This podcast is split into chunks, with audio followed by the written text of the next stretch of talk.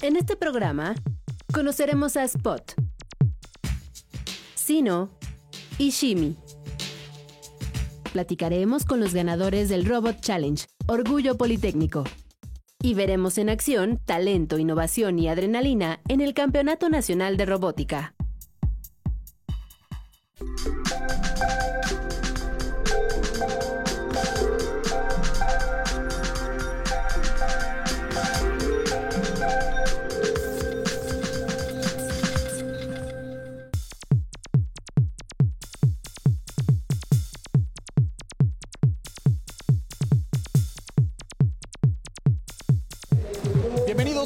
Ciencia, yo soy Alejandro García Moreno y en esta ocasión me encuentro en Pachuca Hidalgo. Estamos en el sexto Campeonato Nacional de Robótica organizado por Reeduca en colaboración con la NASA y también la Academia de Robótica de la Universidad Carnegie Mellon. En este lugar, 300 equipos provenientes de 19 estados de la República van a competir en distintas categorías y probar que son los mejores en cuanto a sus diseños de robótica y también en cuanto a creatividad y obviamente el manejo de la informática, de la electrónica y de la programación. En este programa te invito a conocer cómo la robótica puede ser una excelente herramienta educativa. Acompáñanos.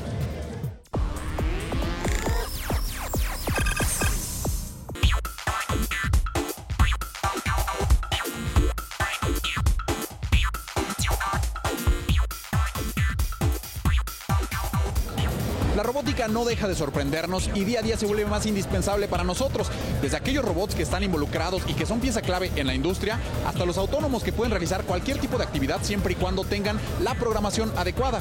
Incluso hay máquinas que se inspiran en la naturaleza y logran copiarla a través de la mecánica y la electrónica. Es el caso de Spot, es un cuadrúpedo que aspira a convertirse en un robot todoterreno. Cuadrúpedo robotizado es capaz de trepar en sitios donde los vehículos con ruedas no pueden llegar, como terrenos accidentados y pendientes empinadas. Está especialmente diseñado para ir a cualquier lugar donde los soldados van a pie. Funciona como si fuera un animal de carga. Su nombre es LS3, Electric Squad Support System, y es para fines prácticos una mula mecánica, capaz de transportar casi 300 kilos de equipo y combustible suficiente para una misión de 24 horas. Tiene por cerebro un receptor y una computadora que le sirve para reconocer el idioma inglés y seguir instrucciones.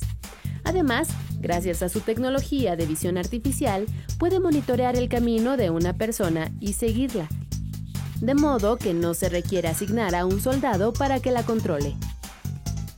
Si se encuentra en terreno plano, aumenta su velocidad e incluso puede correr y galopar como si fuera una mula real. Esta tecnología pertenece al Departamento de Defensa de Estados Unidos, que la desarrolló en colaboración con la empresa Boston Dynamics.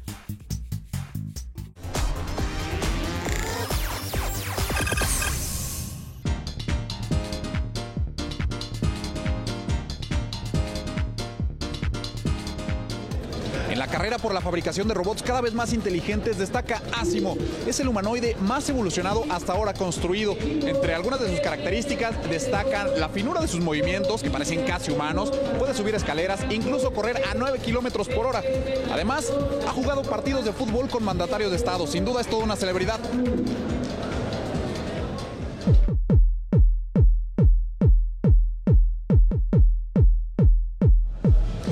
Con Ricardo Gaitán, él es estudiante de la Universidad Tecnológica de Aguascalientes. Ricardo, muchas gracias. Gracias, gracias por la entrevista.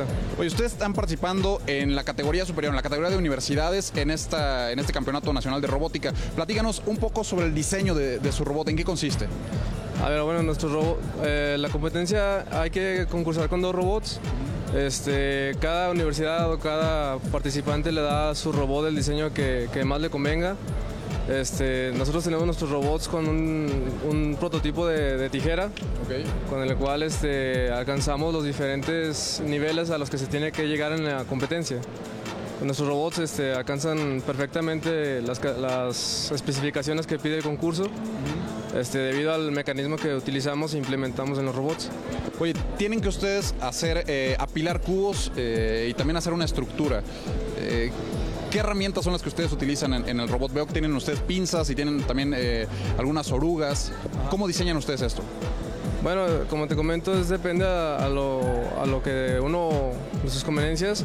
Por ejemplo, la competencia tienes que meter lo que son este, una especie de, se llaman Sky Rise, es como una especie de tubo. Entonces para esto es lo que utilizamos el gripper, que es lo que es, como una pinza. Ajá. Entonces con ese vamos este, apilando uno sobre otro eh, hasta llegar al límite de tiempo que te permite la competencia. Este, las orugas las utilizamos para sujetar este tipo de, cubos, que, bueno, este, con las orugas es el método más fácil o más práctico para poderlo hacer más rápido y obtener más puntos. Oye, esto es una competencia lúdica, es eh, competir contra otras universidades a nivel eh, nacional en este caso. Sin embargo, bueno, la aplicación que ustedes tienen en el diseño puede estar eh, involucrada en la industria, en algún tipo de automatización. todo este diseño podría aprovecharse en otro tipo de, ambientes. Sí, claro que sí. Esto, de hecho, este concurso de, de Vex Robotics sirve mucho a nivel industria, ya que tú construyes tu robot desde cero, entonces tú te das cuenta de los diferentes mecanismos que se pueden implementar, este, desde mecanismos hasta programación, porque en estos robots se utilizan diferentes sensores, eh, además de los mecanismos. Entonces a nivel industria es muy útil este, este tipo de competencia. Vemos que ustedes están en la zona de pizza, están poniendo a punto su robot antes de la competencia, ¿verdad? Así es, sí. Con mucha suerte y agradezco la, la entrevista. Nosotros continuamos, quédense con nosotros.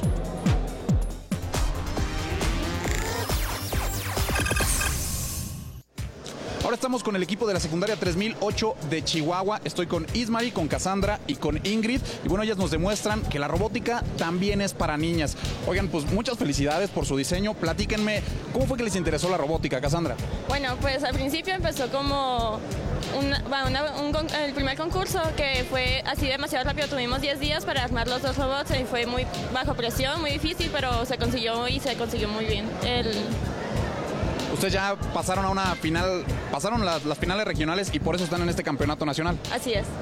Oye, Ismari, platícame, eh, ¿a ti qué te tocó hacer en este diseño? El diseño. ¿Y, en qué consiste? A ver, platícame, ¿cómo funciona? Este, este robot funciona en apilar. Este, el robot que teníamos antes, lo hicimos primero con cadena y se movía mucho. Entonces, este, mejor para agarrar más robots, y pusimos la cremallera para que este robot hiciera más trabajo. Oye, y en esta competencia, ¿qué es lo que les cuentan? ¿Les cuentan tiempo? ¿Les cuentan también eh, pues que pasen más cubos? ¿Qué es, ¿Qué es lo que vale? Lo que vale es los cubos. Se tienen que apilar y pasar una meta exacta. Entonces, si apilamos tres, se multiplica por tres, si apilamos dos, se multiplica por dos, y así sucesivamente. Platicar con tu hermana, tu hermana Cuata también, es Ingrid. Oye, platícame Ingrid, ¿a ti qué te tocó hacer?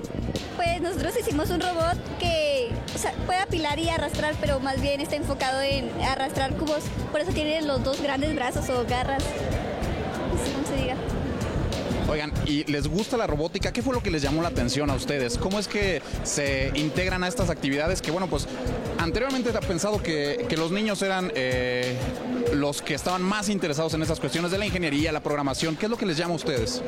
Pues a mí pues siempre me ha interesado mucho, pues mi papá es mecánico y empezaba en mecatrónica, entonces me enseñaba videos de cómo funcionaba y los movimientos que hacían, ciertas cosas, entonces pues me interesó mucho ya que un solo, un solo robot puede hacer bastantes cosas diferentes, por decir que avance, que mueva un brazo, levante. Desde un paso tan sencillo pueden llegar a hacer grandes cosas. Ok. Oye, ¿y a ti qué fue lo que te llamó la atención? La electrónica. La mecánica que tiene es, no sé, muy, muy explícita. Se ve muy genial. Oye, Ingrid, ¿y a ti qué fue? Pues nosotros cuando estábamos en la primaria nos daban eh, robótica, pero decimos unos robots muy pequeños con, con, se pueden decir con sensores, entonces, momento de que nos dijeron que era robótica, pues es algo nuevo y quisimos aprender a ver cómo, cómo sería hacerlo. Y pues nosotros vamos a ver cómo les va en, el siguiente concurso. Están a punto de, participar otra vez en esta competencia para Pilar Robots. Les vamos a seguir para ver qué tal les va. Muchas gracias. En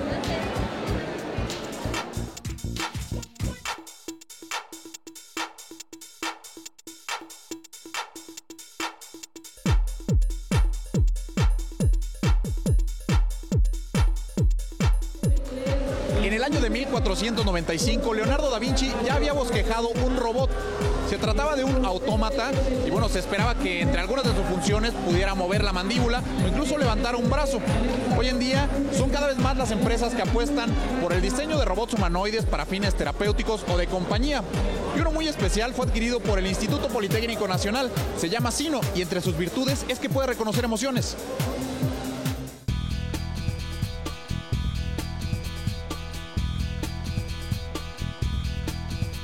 Te presentamos a Sino, androide con expresiones faciales humanas. Está equipado con inteligencia adaptativa, es decir, que puede distinguir las emociones de quienes lo rodean y responder a ellas. Hola, mi nombre es Sino. Bienvenidos a la Semana Nacional de Ciencia y Tecnología. Puede conversar en más de 20 idiomas y moverse o caminar como si fuera un ser humano. Este primer robot social fue creado por la empresa Hanson Robotics, que además le dio una piel casi humana. La tecnología desarrollada por eh, la empresa de Hanson ha creado una piel artificial que simula mucho la piel humana y la cantidad de actuadores, es decir, de, de motores que mueven la cara, le permite hacer una serie de muecas bastante interesantes. El robot cuenta con dos cámaras de alta definición que le permiten observar su entorno y sensores en su rostro para reflejar emociones fue desarrollado para hacer investigación en robótica. Sus capacidades eh, tiene, cerca de 40 eh, grados de libertad. Cada grado de libertad es el movimiento que puede hacer. Es decir, puede moverse casi como un ser humano. Los investigadores de la Universidad de Texas han probado a Sino en el tratamiento de niños autistas para que puedan superar sus dificultades para interactuar directamente con las personas. Su rostro humano los permite desarrollar respuestas más apropiadas a las interacciones sociales cotidianas. Pero Sino no es el único de su familia. Su hermano es esta réplica del célebre físico Albert Einstein. Solo hay unos cuantos humanoides como Sino en todo el mundo. Algunos se encuentran en institutos tecnológicos de Estados Unidos como el MIT, el Instituto Tecnológico de Massachusetts. El primero en llegar a México es propiedad del Instituto Politécnico Nacional y puedes conocerlo en el Museo Tesosomo.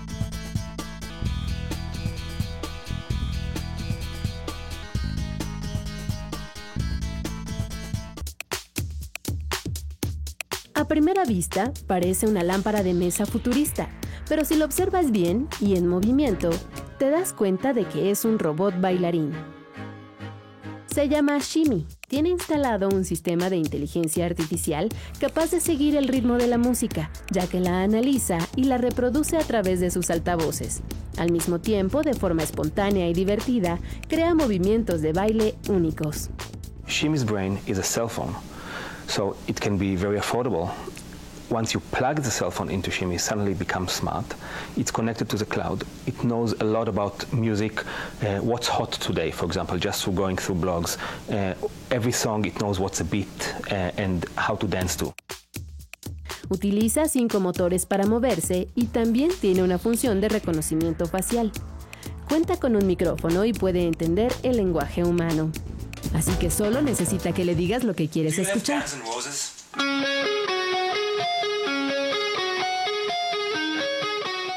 Este DJ robótico escoge canciones basadas en tus gustos personales y hasta en tu estado de ánimo.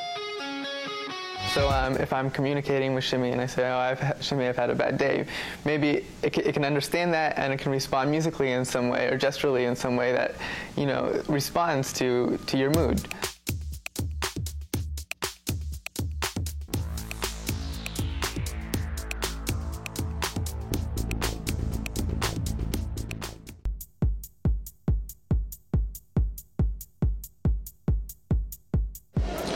Encuentro con Giovanna y con David y ellos, eh, aunque los ven pequeñitos, son ya robotistas bastante experimentados, ¿verdad?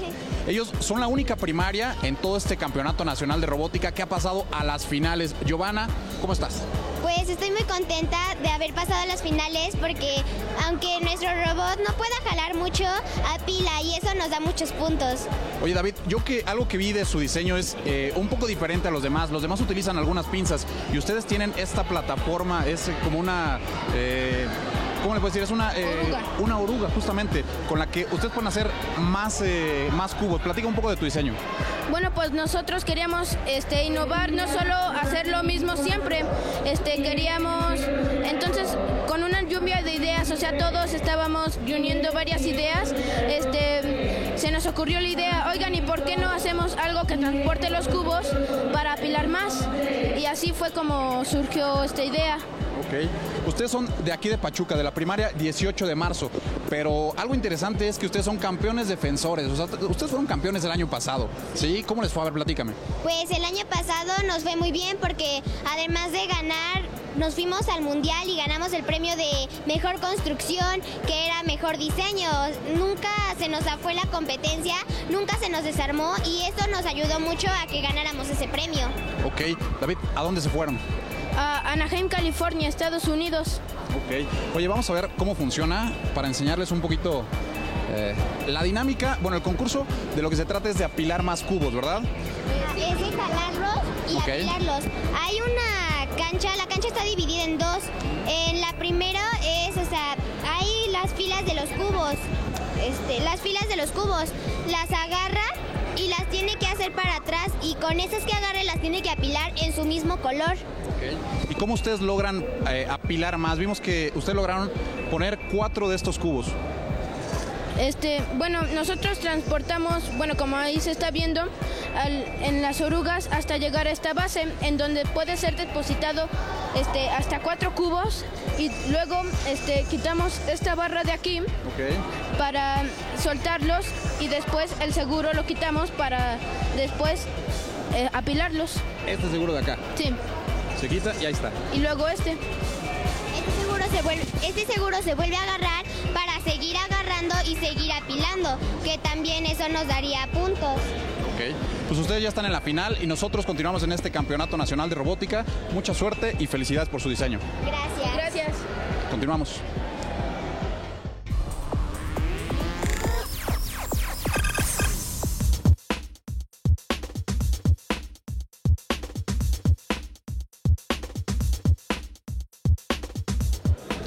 Estamos en el área de competencia de mayor complejidad en este Campeonato Nacional de Robótica. Este concurso se llama Sky Race. Compiten dos equipos con dos robots cada uno y se dividen por colores, el rojo y el azul.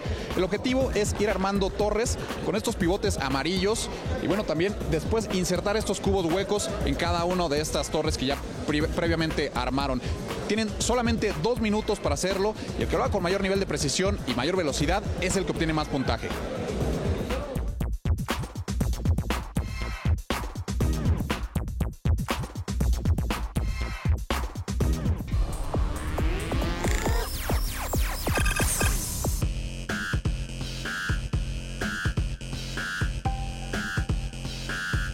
Adrenalina, talento, innovación y estrategia. Fueron los componentes de la quinta edición del Campeonato Nacional de Robótica, organizado en la capital hidalguense por la Academia de Robótica de Carnegie. Más de 3.000 participantes integrados en 300 equipos de niños, adolescentes y jóvenes de educación básica a superior vivieron con gran entusiasmo esta justa. Los grupos conformados por un mínimo de tres y un máximo de seis estudiantes y asistidos por sus profesores acudieron con sus prototipos robóticos fabricados por ellos mismos. Las competencias fueron de acuerdo a la edad de los participantes. Los robots tipo VEX debían de funcionar de forma autónoma durante 45 segundos y a control remoto 1 minuto 15 segundos. Además, los jueces calificaron diseño digital, construcción, estabilidad, estética y funcionalidad del robot. Las categorías premiadas fueron campeón del torneo, excelencia, diseño, programación y construcción. Colegios y universidades de Durango, Chihuahua, Jalisco, Veracruz, Chiapas e Hidalgo fueron los ganadores, quienes obtuvieron su pase al VEX Robotics World Championship 2015 en Kentucky, Estados Unidos.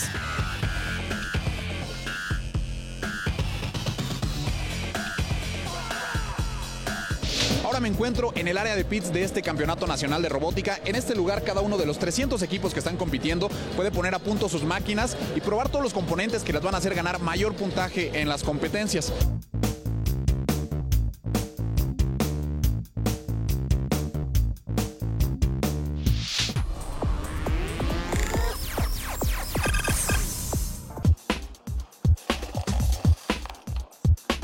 Vencen a su oponente en unos cuantos segundos. Su especialidad es el sumo. Son robots que no llegan a los 10 centímetros cúbicos, construidos por jóvenes mexicanos que se coronaron como los máximos ganadores del Robot Challenge, el campeonato de robótica más importante de Europa. Alumnos del Instituto Politécnico Nacional obtuvieron seis preseas de las nueve que consiguió México, en las categorías de mini sumo, micro sumo y nano sumo, colocando a nuestro país en el primer lugar del medallero. El primer día nos topamos con algunas dificultades, principalmente en cuanto a nivel con otros competidores. Sin embargo, pues el desarrollo de nuestros robots durante la competencia y en el lapso de, de, un día a otro que se desarrollaba esta misma, pues tuvo ventaja sobre el enemigo. Los prototipos son autónomos. Cada parte de ellos debe de engranar en un sistema perfecto para sacar del dojo a su oponente. Y bueno, por ejemplo, en los de sumo, que son como estos, necesita tener una buena rampa y un filo adecuado. Y también que tenga una relación buena entre los motores y los imanes, porque si se adhiere mucho, no se va a mover el robot. Eh, bueno, principalmente estos son eh, categorías similares, que son básicamente sumos. Entonces lo que se trata es de sacar al oponente.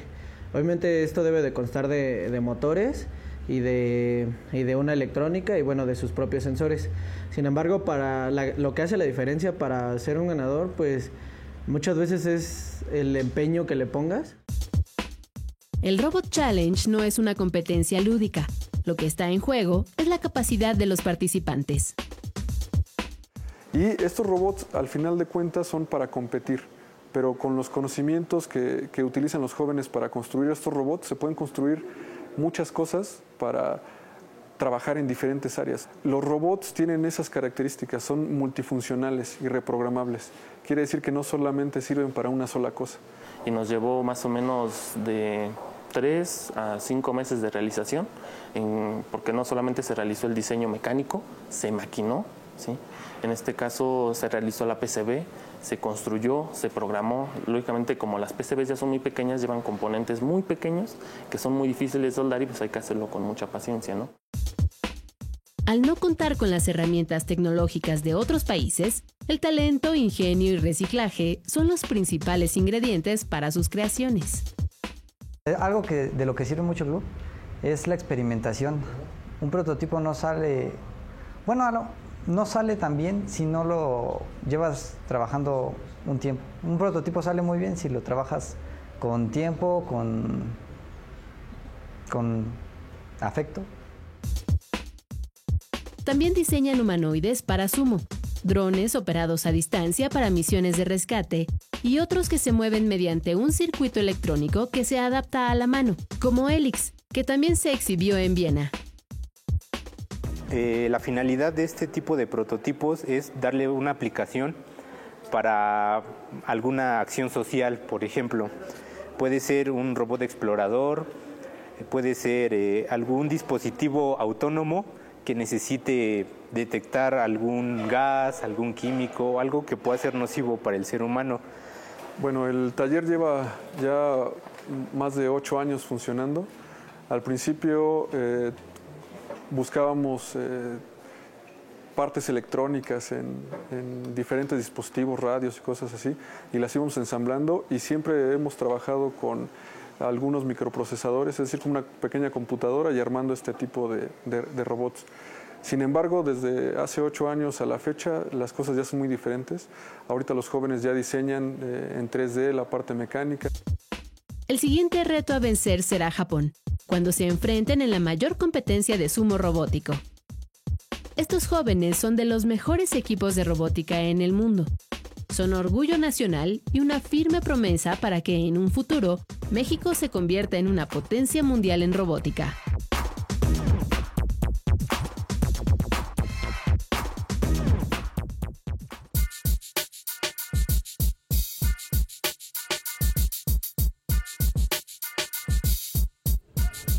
Espero que hayas disfrutado de este programa en el Campeonato Nacional de Robótica, organizado en Pachuca Hidalgo. Te recuerdo que puedes seguirnos en Twitter, Facebook, visitar nuestro portal o descargar cualquiera de nuestros programas a través de iTunes. No olvides que seguimos investigando lo que ocurre en el mundo de la ciencia y la tecnología para llevarlo hasta tu pantalla. Yo soy Alejandro García Moreno y esto fue Factor Ciencia. Te espero la próxima semana.